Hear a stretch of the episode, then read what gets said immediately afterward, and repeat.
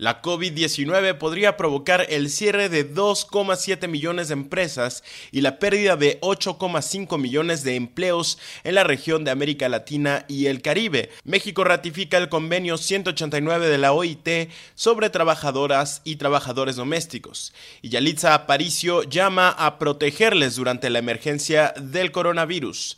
La salud humana, animal, ambiental debe considerarse una sola para prevenir la próxima pandemia afirma el Programa de las Naciones Unidas para el Medio Ambiente. Estas son las noticias de la ONU.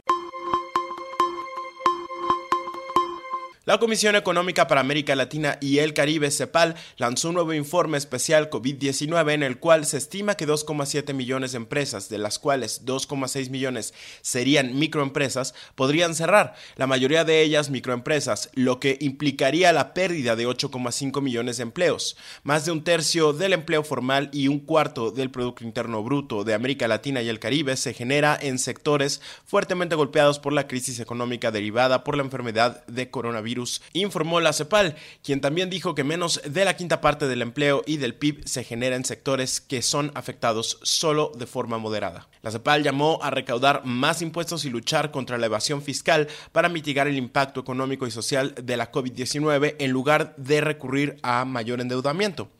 En su panorama fiscal de América Latina y el Caribe 2020, el organismo afirma que la política fiscal debe jugar un papel central en la mitigación del impacto social y económico derivado de la pandemia de la COVID-19 y al mismo tiempo proporcionar el impulso necesario para lograr una reactivación de la actividad económica que permita guiar a la región hacia un desarrollo sostenible e incluso en un mundo post-COVID-19.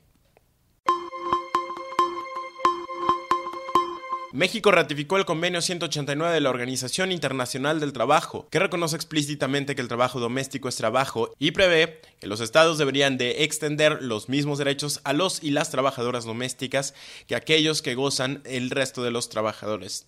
Y se suma a esto la actriz nominada al Oscar Yalitza Aparicio, quien en un mensaje de video enviado a la OIT destacó la falta de acceso a los sistemas de protección social que obliga a los y las trabajadoras del hogar, mujeres en su mayoría, a arriesgarse al contagio para mantener sus medios de subsistencia. El COVID-19 ha provocado una crisis sanitaria, pero también una crisis en el mundo del trabajo las trabajadoras y los trabajadores domésticos que limpian nuestra casa y cuidan nuestra familia corren un alto riesgo de ser contagiados.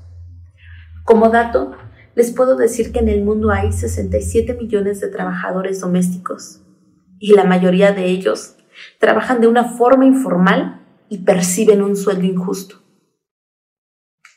Por lo tanto, solo les quedan dos alternativas. Dejar de percibir sus ingresos o arriesgarse a ser contagiados. Aprovecho este espacio para invitarlos a que nos aseguremos de que ellos y ellas también tengan derecho a quedarse en casa y a mantenerse sanos sin empobrecer aún más. Por favor, incluyámoslas en la legislación laboral y las medidas de emergencia, porque al hacerlo forjamos un mundo mejor. Soy Alitza Aparicio y recuerden, Estamos juntos en esto. Una nueva evaluación publicada en el informe Prevenir la próxima pandemia, zoonosis y cómo romper la cadena de transmisión ofrece 10 recomendaciones e identifica el enfoque de una sola salud como la forma óptima de prevenir futuras pandemias y responder a estas. La tendencia al alza en las enfermedades zoonóticas está impulsada por la degradación del medio ambiente natural a causa de la explotación de los suelos y la vida silvestre, la extracción de recursos, el cambio climático y otros factores. La ciencia ha dejado en claro que si seguimos explotando la vida silvestre y destruyendo nuestros ecosistemas, en los próximos años tendremos un flujo constante de enfermedades pasando de animales a humanos, dijo la directora ejecutiva del Programa de las Naciones Unidas para el Medio Ambiente, Inger Anderson. Reportó para ONU Noticias Luis Arroyo.